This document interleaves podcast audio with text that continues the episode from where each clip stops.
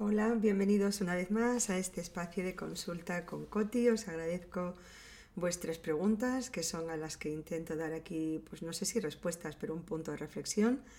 Y agradezco la magnífica acogida, agradezco vuestro tiempo y cariño. Eh, hoy, fijaros, nos eh, toca hablar de un tema que me parece que es muy interesante, a mí me apasiona, y es el tema del perfeccionismo.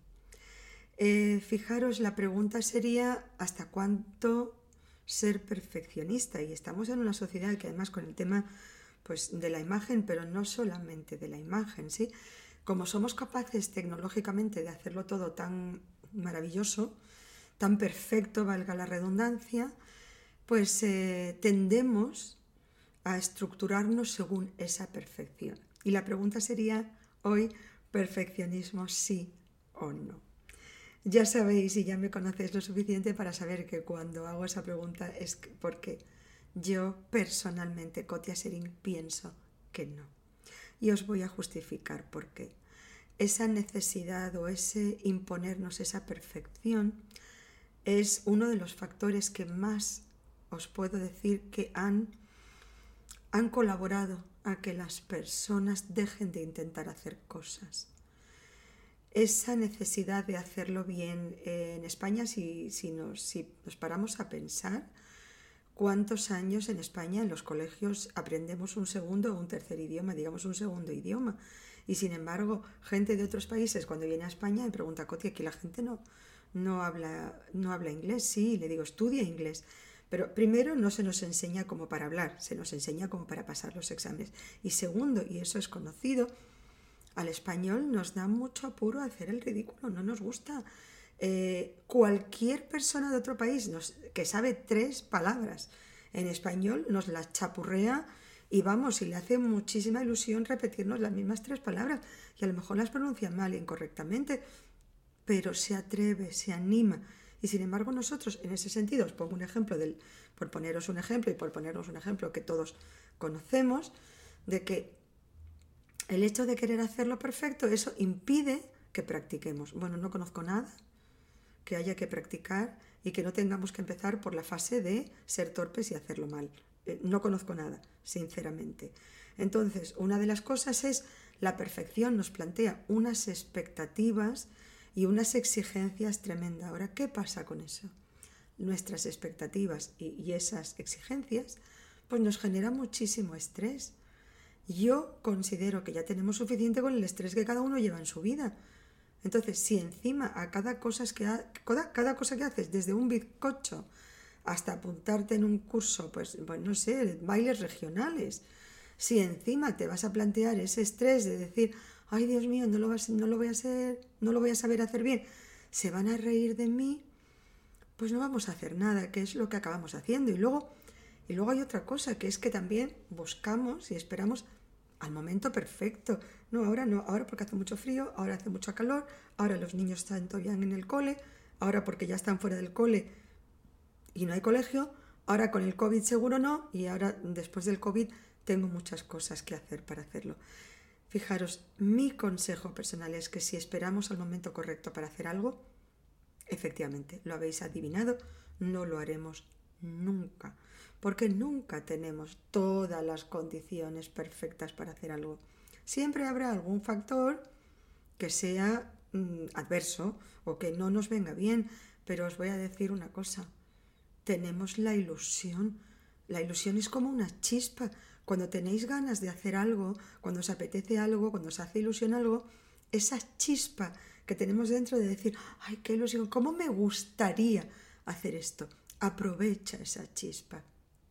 Las chispas están allí para que las nutramos, las alimentemos. ¿Os acordáis como cuando habían, yo es que hace tiempo que ya no los veo, estos aparatitos que calentaban el agua, los calentadores de agua, ¿sí? Que tenían como una llamita piloto. Y cuando enciendes, cuando encendías la llave de agua caliente, ¡pum! se disparaba la llama piloto y, se prendía una llama importante. Bueno, pues a eso lo podéis eh, asemejar, ¿no? Es esa primera chispa es lo que, la que sientes cuando dices, ¿cómo me gustaría? ¿Cuánta ilusión me haría X y Z? Es esa chispa. Nuestro, nuestro desafío es coger esa chispa y hacerla poderosa al fin y al cabo, fijaros, con los años una persona ya deberíamos de perder el miedo al ridículo, el miedo a hacerlo mal, esa vergüenza tonta de se van a reír de mí. Bueno, pues ríete tú también y mañana te reirás tú de otra persona. Y si estás en un ambiente sano, pues nos reímos todo de todo y uno se ríe de uno mismo también, que es a veces la mejor manera de quitarle hierro a las cosas, de quererse a sí mismo, de aceptar nuestros errores, de, de, redimensionar la magnitud de las cosas, decir, bueno, ¿y qué pasa si al fin y al cabo vengo aquí a pasármelo bien? Que es una de las cosas más importantes y de las que nos hemos olvidado. Si estamos en un ambiente sano, todos nos podemos reír de todo y todos podemos disfrutar en esos intentos de hacerlo mejor. Entonces, eso es muy importante, que nos relajemos un poquito, que nos desenfajemos un poquito y que y, al fin y al cabo, pues no sé, a partir de cierta edad, cuando estudias, aprendes o quieres hacer alguna cosa que dices me hace ilusión, no te quedes con esa ilusión, inténtalo. ¿Cuántas personas han descubierto de esa ilusión, han descubierto una gran pasión, un hobby? Y si no, por lo menos pues te gustará para decir cuánto, cuánto he aprendido, cuánto he disfrutado.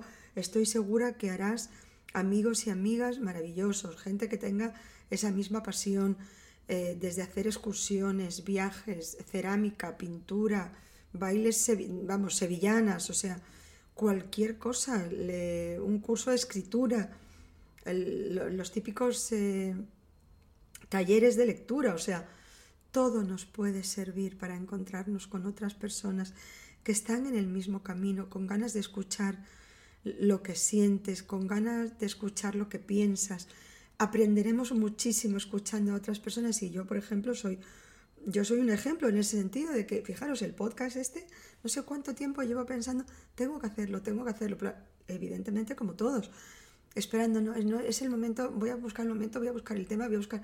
Coti, no, no busques tanto, o sea, y en eso vosotros me habéis ayudado muchísimo. Oye, si puedes me contesta esto, a mí me da más pereza escribir que hablar, y entonces digo, bueno, ¿sabes qué? Digo, y, también ayudado por vosotros, porque si veo que gustan los podcasts, que se escuchan, eh, pues por supuesto que lo hago y con mucho cariño, que, que suena todo lo perfectísimo de estar grabándolo en un estudio. No, la verdad es que no. Pero bueno, aquí os dejo una reflexión con todo el cariño. Entonces, y me alegro muchísimo. Y cada vez que veo un like o un comentario, pues me da muchísima ilusión y digo, vale la pena cada segundo, por supuesto. Baja las expectativas aprendamos y de verdad esto subrayémoslo en fosforito mental, aprendamos y recuperemos la capacidad de disfrutar. Es una de las cosas más bonitas y que hemos perdido. Desde que uno entra al colegio y empiezan a decirle ponte serio, ponte recto, ponte esto. Si no, si vas a decir una tontería, cállate. O sea, se nos enseña a no disfrutar y a tener miedo y a tener miedo de lo que digamos. Yo que sabéis que tengo un grupo de, de, chicas, adolescentes, de crecimiento personal, muchas veces les digo, les digo, no tengáis, miedo, no tengáis miedo de decir algo porque me gusta saber lo que pensáis. Y cuántas veces yo he aprendido de chicas de 11, 12 y 13 años de las respuestas que ellas me han dado. Siempre lo digo, no hay respuestas incorrectas. Aprendamos a tener confianza, aprendamos a disfrutar Tuve la suerte, hemos tenido la suerte de conocer a uno de los pianistas, de los virtuosos mundiales, un chico con 14 años que antes de salir al escenario donde todo el mundo le estaba esperando, le decía al padre, ¿y ahora qué? Y yo tuve la suerte de estar ahí con ellos, de ser testigo presencial. Y este chico, este virtuoso del piano, le decía al padre, papá, ahora a disfrutar.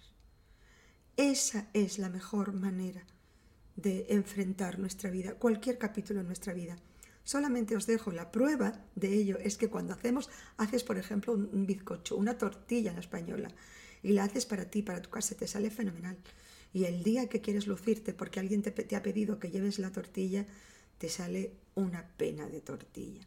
¿Por qué? Porque te, te pusiste, te tensaste tanto a la hora de decir esto tiene que salir la mejor tortilla del mundo, que salió mal abajo la perfección. Aprendamos a disfrutar. Yo disfruto dejando esta grabación y espero que vosotros, a vosotros también, os aporte algo y que disfrutéis. Muchísimas gracias por tanto cariño.